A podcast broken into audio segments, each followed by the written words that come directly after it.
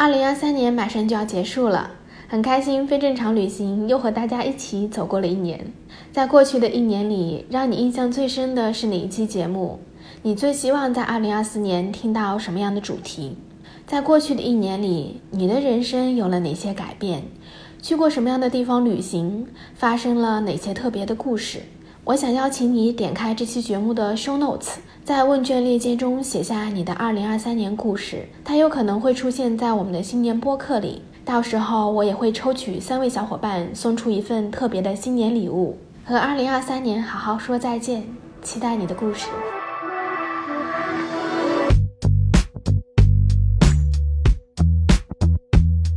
你好，我是季季，欢迎收听非正常旅行播客。在这里，你可以听到我和朋友们横跨南北半球的跑题闲聊、放声大笑和各种稀奇古怪的旅行故事。你可以在微信公众号“记不住”、小红书“季季”季节的季哦，找到每期播客的文字版以及更多关于环球旅行、背包客攻略、自由职业和海外旅居生活的内容。让我们一起探索不一样的生活方式，解锁更广阔的天空吧。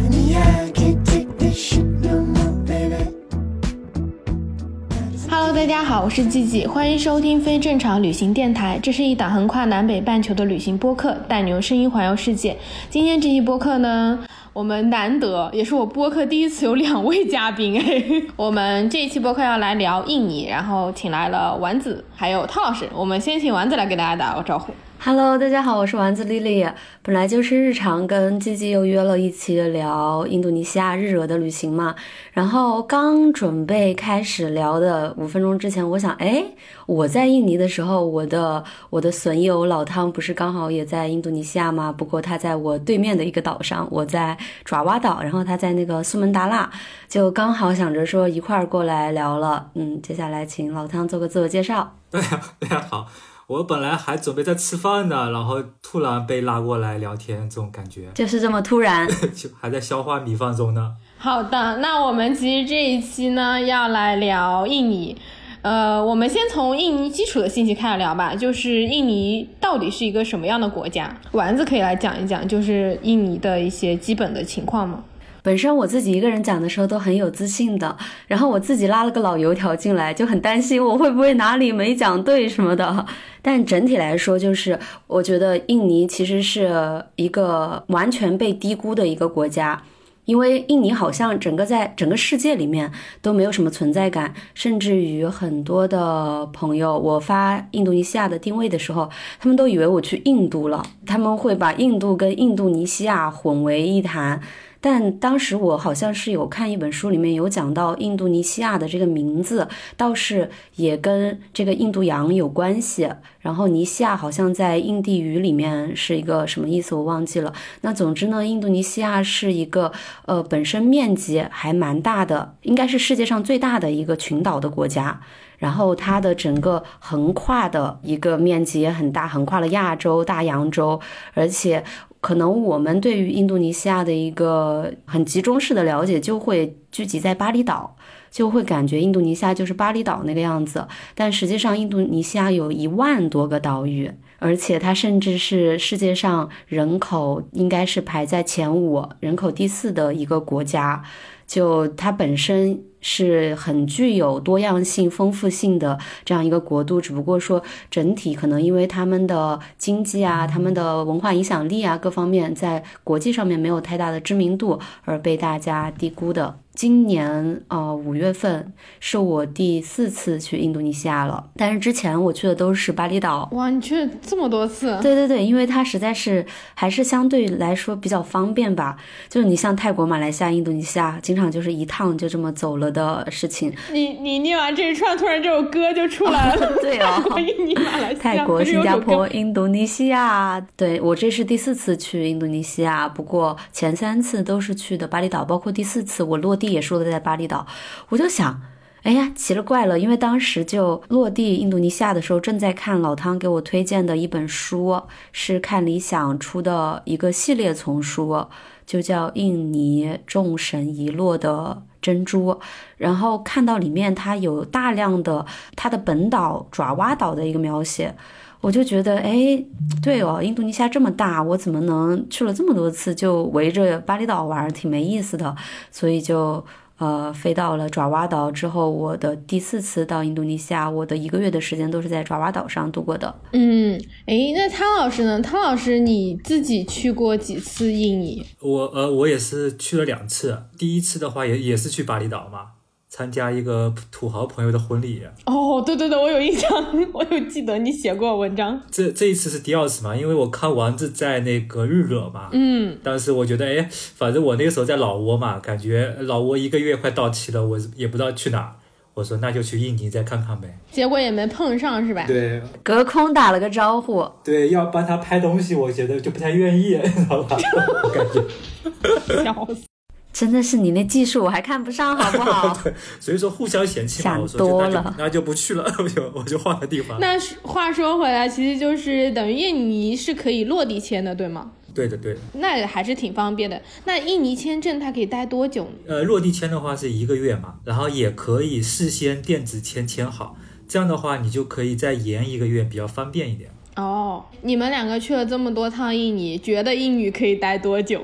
我是觉得一个月肯定是不够啊，这个。对，就是印尼，它的可玩性还蛮高的。你像我去了这么多次，什么东巴岛呀，什么科莫多呀，那边很多地方都没有去，就大家全都去巴厘岛了。像潜水爱好者的话，其实那边什么四王岛啊，什么真的还蛮值得去的。嗯，本来我以为一个月能从。苏门答腊一直到爪哇、巴厘岛，然后去那个看那个科莫多巨蜥嘛，然后发现最多只能走到巴厘岛，就时间就不够了，就只能回来了。我也是说这一期要跟你们聊，然后我去稍微搜了一下印尼，因为我就是那个对印尼的认知只有巴厘岛的人啊，我只有巴厘岛，还有可以看。火山，还有那个 看蜥蜴哦，还有那个婆罗浮屠，就这四个东西，就别的没有了。对印尼所有的了解就是这些。我之前有很多印尼的朋友，就是他们可能移民二代三代都可有钱了。就是我印象中印尼是一个并不是那么富裕的国家，不知道哪里来的印象。但我后来才发现，其实这个国家有非常多 有钱的人。只是我们可能不太关注。那你你那个是华人的华人好哦，对，就应该是华裔到印尼去，然后在那边过了几代，然后又移民去北美这种。然后我后来才知道，原来这个人家里就是一个岛，就是他们家的那种，就我我才震惊了。因为他毕竟有一万七千多个岛屿，有一个是他家的，对，是很有可能的，我觉得。对，就像那个印尼跟那个呃菲律宾都可以买卖岛屿的。然后我这一次去巴厘岛的时候，还有还有一个中国的小伙伴说他在这边买了好多地什么什么的，要搞什么度假村这些的，真的可以。我最近在加拿大不是在看房子嘛，然后我发现了，只要你心足够狠，愿意发配到远 偏远山区，你的钱是可以买一个岛的。就是比如说你几百万、两三百万人民币，可以在加拿大在很遥远的太平洋上买一个岛。但就是没有人要去啊，就是你你也不知道自己要怎么上这个岛，但是你就是可以买一个。对，那你先得买游艇嘛，这个。对，可能你得先买个游艇，有条航线才可以。那说回来，那个印尼的物价怎么样呢？就是你们去了之后，那汤老师能去的地方，物价肯定不高的呀。基本上可以以汤老师的消费水准设一个线，就是性价比超高的城市。对我之前去苏门答腊，我是。不知道的嘛，不知道物价的，我就是瞎去的，什么攻略也没做的。但是感觉好像一顿饭大概十到二十二十块钱左右要的吧，因为我转化成当地货币不是大概是呃一比两千，对不对？嗯，忘记了，反正那边货币都太大了，我都没数。对，它就比较大，然后你后来用着用着就就不太转换了，就习惯了嘛。嗯，动不动就是几千几万的，可能一顿饭，对，一顿饭可能就是。呃，五五万，对对对，吃顿饭是五万的样子，喝杯咖啡大概是两万的样子，就两万好像是十块钱。对，然后王子待的那个日惹，我感觉一路过来是最便宜的啊，对对对，日惹比巴厘岛便宜好多，然后比苏门答腊什么都便宜，我感觉那个地方是一个性价比的洼地啊。对对对，它有一个特点，就是那边是整个印度尼西亚的大学城的一个聚集地，所以有学生的地方物价都不可能高。哦，原来是这样。就像之前那个瓜纳华托也是嘛，因为学生多。啊，所以性价比就高，物价低，啤酒便宜，咖啡便宜，吃饭便宜，交通便宜。听起来非常适合去旅居哦。对我在日惹，我竟然能待二十多天，也是因为日惹挺小的，而且说实话，能玩的地方不是很多，它就真的很适合生活、很休闲的一个地方，大家人都比较友好他玩的都是在周边嘛，他都是在周边的地方啊。对对对，它旁边的村子比较有意思。你像那种村子的话，就一定得是当地人带了，自己其实没有那么好找，除非你自己，呃，摩托车技术比较好。我还记得上一次我跟丸子聊天，你有说日惹的那个英文很难念吗？对吧？啊，对对对对对，日惹的英文真的是我我在那待了一个星期都念不好的那种。日惹这个全称叫 Georgia Galada，或者叫 Georgia，它有很多种不同的，就是这种简略的叫法，Georgia Georgia。Georgia Galada，然后他还跟我讲说，他说你如果记不得的话，你就记，就是美国不是有一个城市叫 Georgia 吗？对，那真正的日惹它到底是在印尼的什么样的一个地方呢？就是印度尼西亚爪哇岛是印度尼西亚最大的，并且是它的一个文化中心，对经经济、政治嗯全是中心啊。对各种中心的一个岛。爪哇岛上的人，就是因为它历史更丰沛一些，可能会有那么一点点优越感，在历史层面上的话。然后日惹呢，就是爪哇岛上最古老的城市之一，而且日惹比较有意思的是，它是目前为止还是苏丹在统治的，虽然说也有可能只是一个傀儡或者一个。一个政治摆件，但是它确实是，呃，唯一一个还由苏丹在治理的一个城市。它好像在那个那个雅加达之前，也曾经是印度尼西亚的首都，后面迁到雅加达去了。啊、目前日惹是印尼最重要的大学城跟爪哇文化艺术的中心。丸子在日惹待了二十几天，就是你怎么会想到在这个地方待这么久呢？我记得你当时是不是还租了房子？啊，对对对对，就是那种周租嘛，Airbnb 上面周租，我住了两个 Airbnb。当时为什么待那么久？我不是为了拍摄那个什么世界音乐人计划去的嘛？啊、本身你像印度尼西亚的音乐，它那个叫加美兰音乐，是蛮有代表性的一种太平洋岛国的一种音乐风格的。所以当时觉得这个音乐风格在东南亚这一块儿很具有代表性，就想去拍，然后看一下跟当地的音乐人能有怎么样的合作。然后巴厘岛其实蛮有特色的，但其实它是非常具有印度尼西亚代表性，是在外国人的眼中。然后他是信印度教嘛，但实际上印度尼西亚的伊斯兰教信徒会更多一些。然后你像加美兰这种音乐风格的话，主要分为两种风格，就是爪哇爪哇岛的加美兰以及巴厘岛的加美兰这两种风格。然后巴厘岛是我已经去过很多次了，我会对我没有去过的地方更感兴趣，所以就去了爪哇那边。然后去了之后发现它又是一个印度尼西亚的艺术文化中心，就决定在这里好好的挖一下嘛，就待了时间比较久。那你在日惹的时候，你有去什么地方吗？日惹天天就是啊大街小巷的闲逛。其实我觉得它不是那种说，就是它的景点，如果只是逛景点的话，很快就逛完了。就什么日惹的苏丹皇宫啊、水宫啊，还有那个它有一个大街，上面有一些荷兰。殖民地风格的那种建筑，现在是一些比较大的银行征用，就有点像我们的外滩的那种，只是没有我们那么没有那么气派。大概我觉得市区的景点就就是这个样子，还会有一些寺庙，然后周边的话会有婆罗佛陀这些世界文化遗产。但世界文化遗产这个部分也不是我就是最感兴趣的那些地方，但当然也去了。然后去了之后非常震惊，他们对本地人跟对外地人的收门票的价格差了十倍还要多。然后我就觉得还挺不划算的。去了以后发现，就是还是航拍，你说婆罗浮屠吗？对，还是不知道是我前面对它的文化底蕴各方面了解的不够到位，还是什么。但是总之来讲，我觉得它完全没有网拍图那么好看。可能是刚好我去的时候周日，很多很多呃学生过来打卡，就是那种老师带着学生团，一个一个一个团，非常多的团过来，然后有点跟去埃及金字塔的那种感受很像，就。很游客。我我因为提前知道那个对外国人那个票价特别高嘛，然后我查了一下，又要早上不是为了看那个日出什么，又要早上很早的那种一日游，然后我想想这个就不去了。那我们先讲婆罗浮屠，因为我自己就是那个被网拍图 吸引的人，我真的觉得它看起来很壮观哎，它有那么大片吗？啊，它那个网拍图是航拍，然后现在是不让航拍。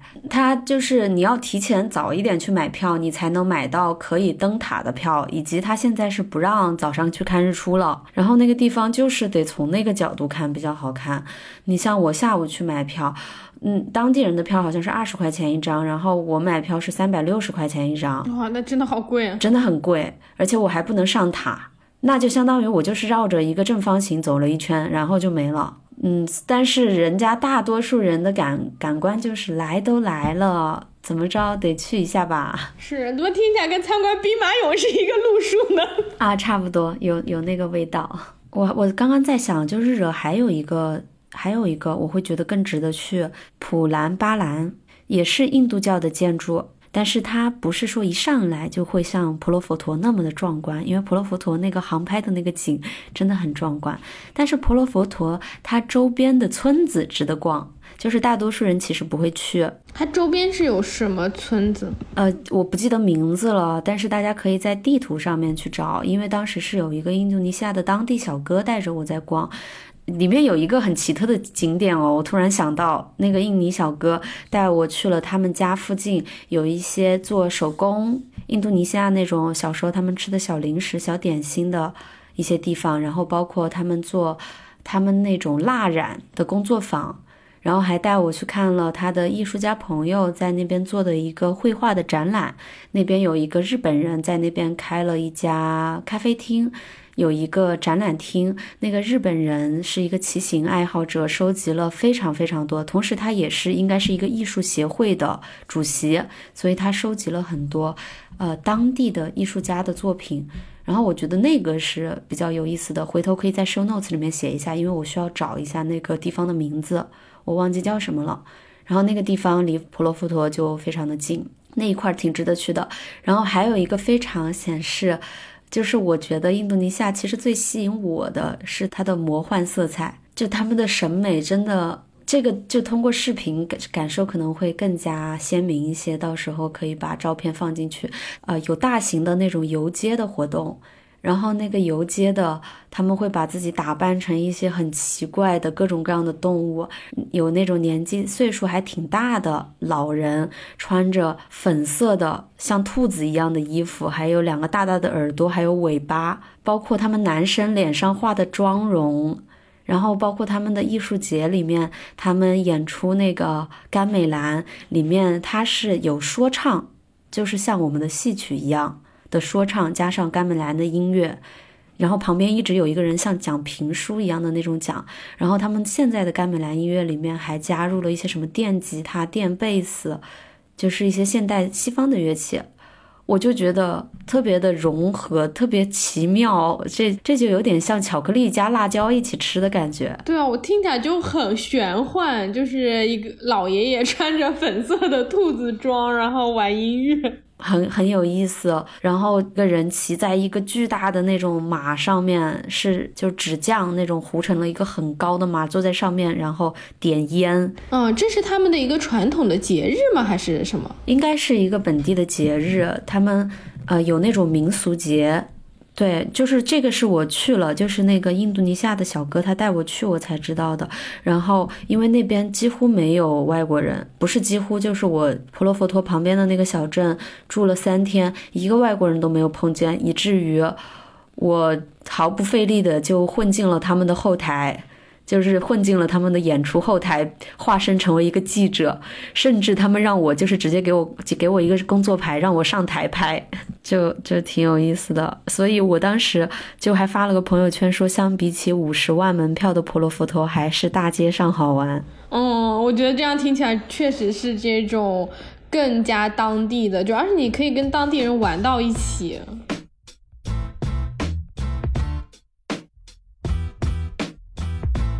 刚有讲到说丸子你去了那个婆罗浮屠这一片，然后汤老师去爬火山了。爬火山应该也是一个非常吸引人去印尼的原因吧，就是大家看那个火山拍照就觉得哇塞很震撼，反正我是很想去。那汤老师要不要讲一讲你爬火山的经历，就到底真实是什么样的？那个爬火山其实也是看了小红书上面嘛。随便一搜，然后全是这个，然后我一想，婆罗浮屠的那个门票不是省下来了嘛，然后就只能要不去爬个火山，我感觉那个价格刚好差不多。爬火山是要多少钱？爬火山好像加起来要两百五十人民币吧。它是火山的门票，还是说他去火山是一个 tour 之类的？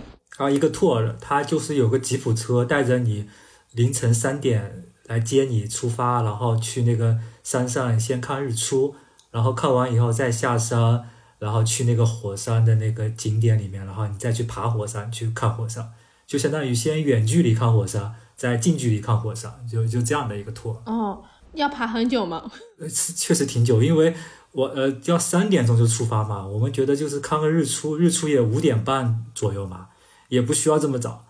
那为什么这么早？就是因为它有有成千上万的这个吉普车啊。我感觉大概有一两千的吉普车，就每一天。对，然后你要早点去，你才能停车嘛。你晚去，你就得停到那个山下，然后你就得往上面走很远嘛。你越早的话，你就可以停到越上面，然后你走的就少一点。我后来发现是这么个道理。本来是大家可能三点就可以了，但是呢，大家都三点去的话呢，那不是又挤在一起了嘛？所以说有人就两点半就开始出发了，就会越来越早，越来越早。好卷，就是这样的。你正常其实可能四点多钟出发就可以了，然后就是肯定被这么一波一波卷到两点半，我还要定了个闹钟嘛，以为就怕错过什么的，其实都不需要了，因为你就前一晚是住在那个火山脚下有个村子的嘛，到了两点半左右，那个呼啸而过的那个车就开始了，就跟赛车一样的，直接就被吵醒了，你都不需要定那个闹钟的。到了那边也就四五点还没有到的时候，大家都在那边就是吃点早饭呀。然后喝点咖啡啊，因为实在太冷了嘛。然后到了五点多钟，然后再大家一起走个大概几百米吧，到那个观景台。所以它其实是一个景区吗？啊，是一个景区。那个就是它下面那些村子，现在都已经要要收门票了。就是有点像是现在很多藏区，他会把湖边围起来，然后你得交十块钱、二十块钱，然后那个门票都是村子里的人围收的。然后你就能进去，是吧？对对对。你当时在那边，我有听说火山灰是很大的，有这回事吗？那个火山灰感觉还好，站在那个看看日出什么的，是站在比较远的嘛。然后你等到日出完了以后，他再带你进入那个火山，走到那个火山口上面，那个是有一些火山灰的。其实那个灰主要是因为他们有一些给游客骑马的嘛，就是因为你从那个下面走到那个火山口也很远的。大概也要一两公里的，可能要走个半个小时吧。很多人会骑马的，然后那个马骑起来，那个灰尘就会起来。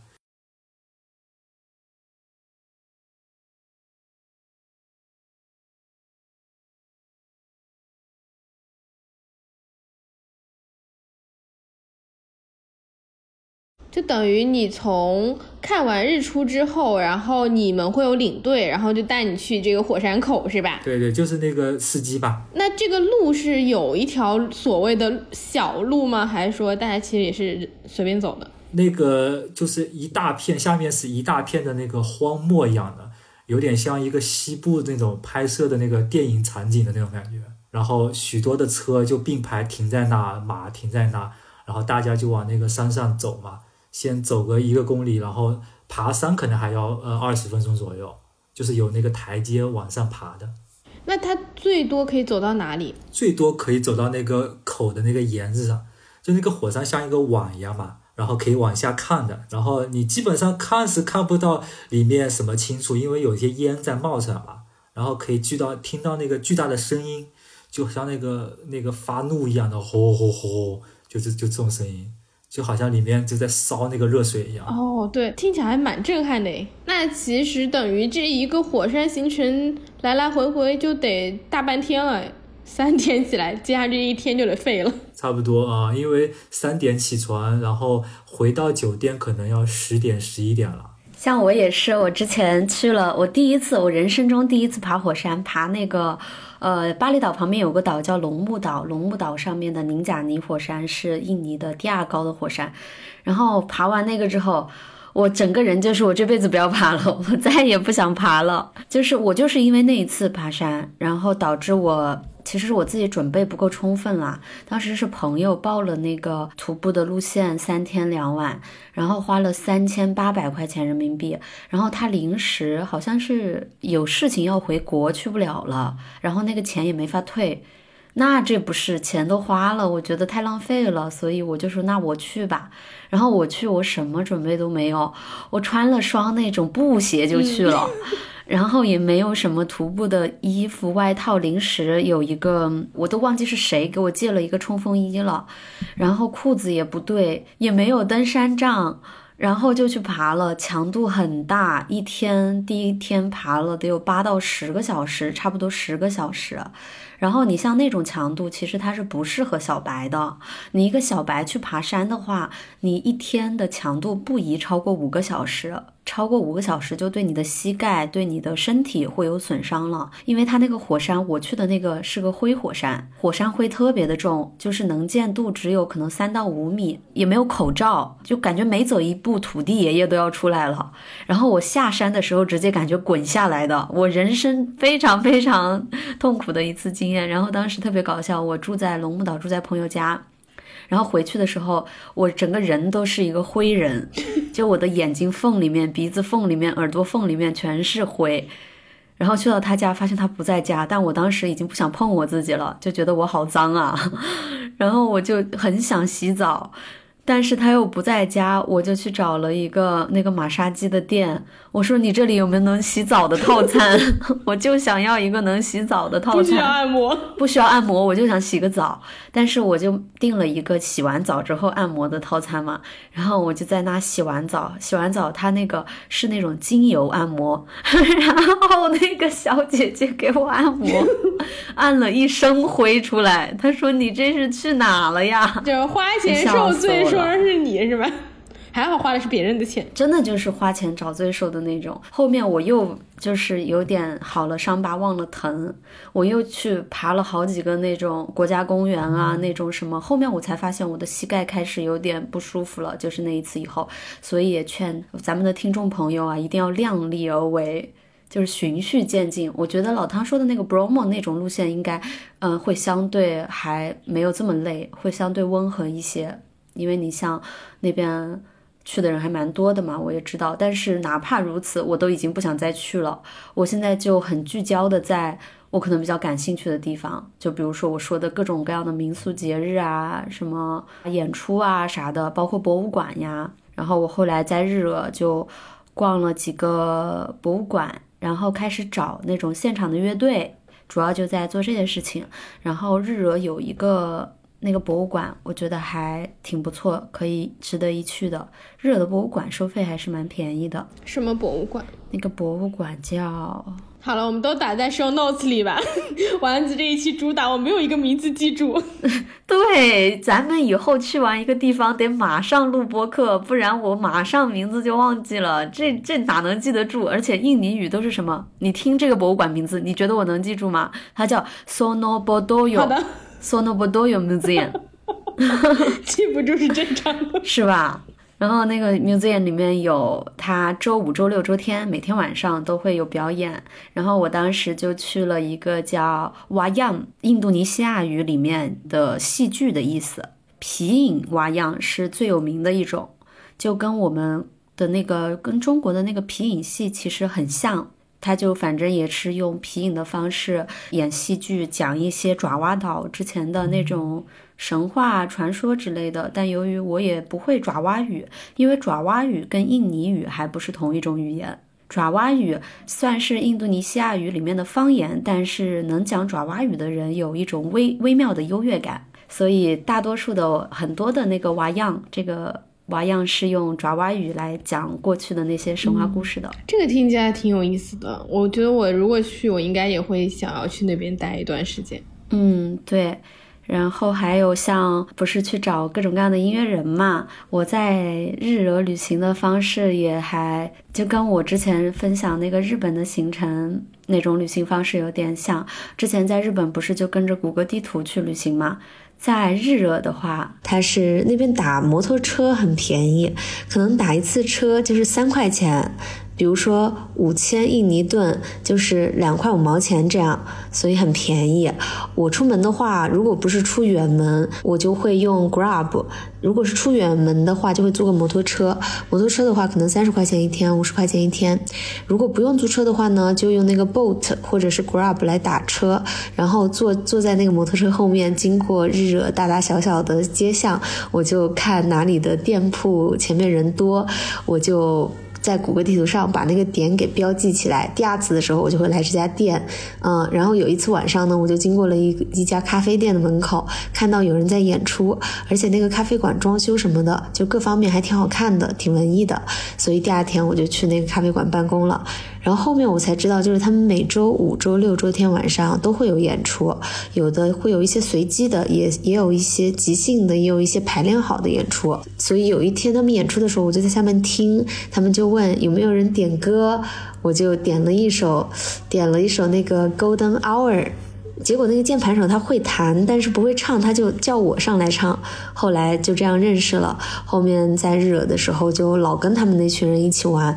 因为我发现那个店铺很有意思，就是坐在下面的观众几乎每一个人都会一种乐器或者会唱歌，就是你看到。这个乐队在演，你以为他们是固定的组合，结果并不是，就是吉他手弹累了，换一个人又上来弹吉他；鼓手累了，又换一个人上来打鼓；然后主唱累了，换一个人上来唱歌，这样就感觉大家玩的氛围很好。后来我就发现了，原来这家店是就是一个音乐爱好者的聚集地，包括咖啡店的员工，每一个都身怀绝技。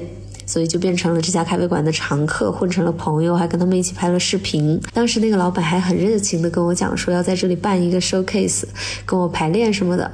但我感觉我当时也没有准备好嘛，大家还要去排练磨合，就没有专门做演出。但是我几乎去的晚上都会跟他们一起即兴唱歌，也就是这样慢慢的熟悉起来。我也发现印尼人其实蛮热情的，尤其是日惹。他们非常友好，相比起其他的岛，因为大家知道印尼其实是排华的，就整个印度尼西亚可能对于华人的感受没有那么好，毕竟因为之前历史在有很多冲突，但是在日惹这个小城，我是真的感觉当地人都蛮友好的，我不止去到一个地方，他们说要帮我安排演出。后来我才知道，咖啡馆里面有好几个吉他手、键盘手，都是给印尼一些还比较有名的乐队当乐手的，就参加本地的音乐节什么的。然后更有缘的是另外一件事情，就是有一天我经过一家很有意思的店铺，是一家餐厅，它的装潢很有氛围，就很复古、很漂亮。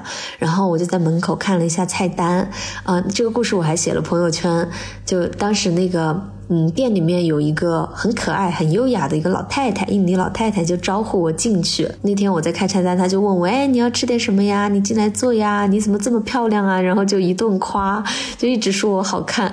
我本来没有想要吃饭，但是哎呀，反正也到饭点了，然后奶奶这么热情，我就进去坐了，随便点了一个炒饭。然后后来我吃饭的时候呢，那个奶奶就过来问我说：“炒饭怎么样啊？”我说：“嗯，很好吃。”然后她才跟我说：“哎呀，今天厨师不上班，所以他炒的这个炒。”炒饭是妈妈拍的炒饭，其实这个。老太太她是这个店的老板的妈妈，就她自己本身本职不是厨师，但是她自己也挺喜欢做饭的，确实也做的挺好吃的。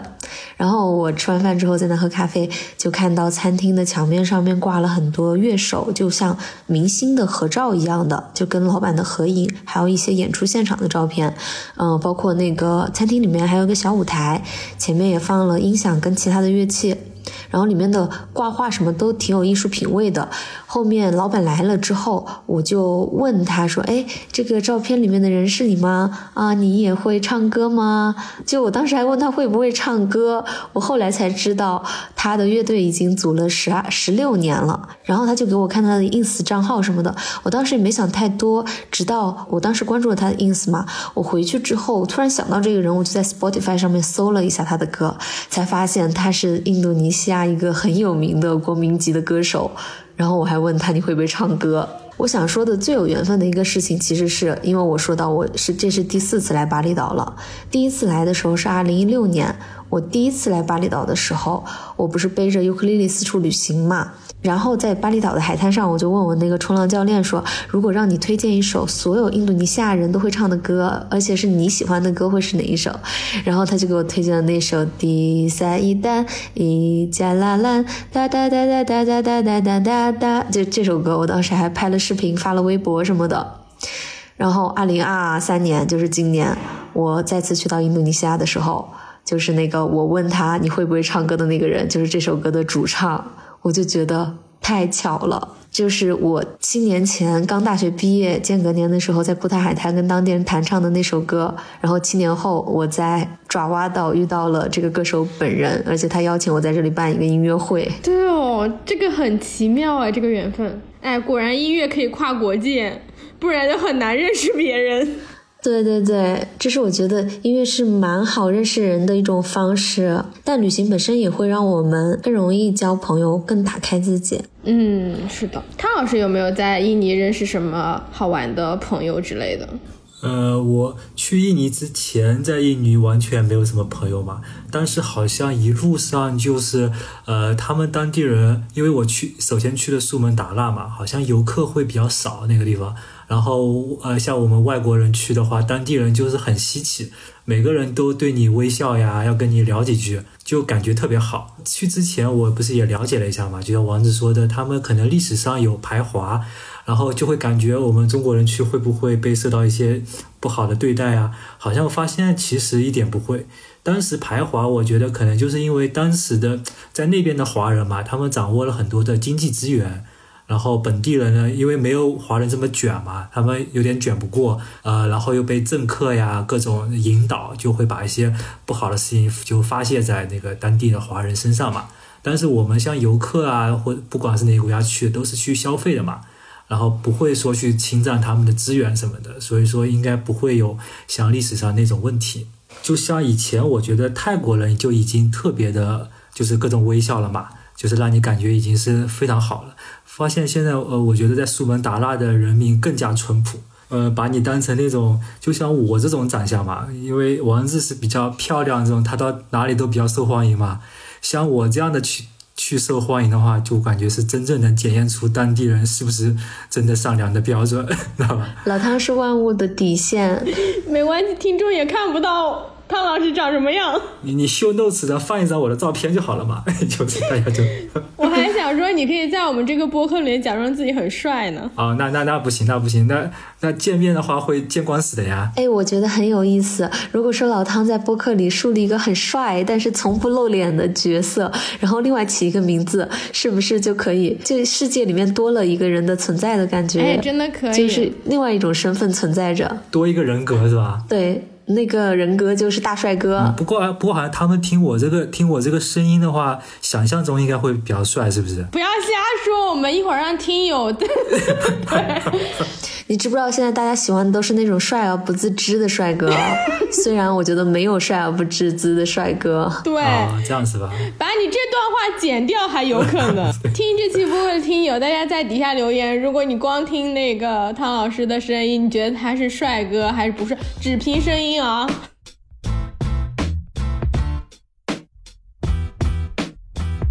我们下一期可以再跟汤老师好好聊一下苏门答腊，然后我们这期先把日惹聊完。丸子在日惹还有没有碰到其他有意思的人或者事情？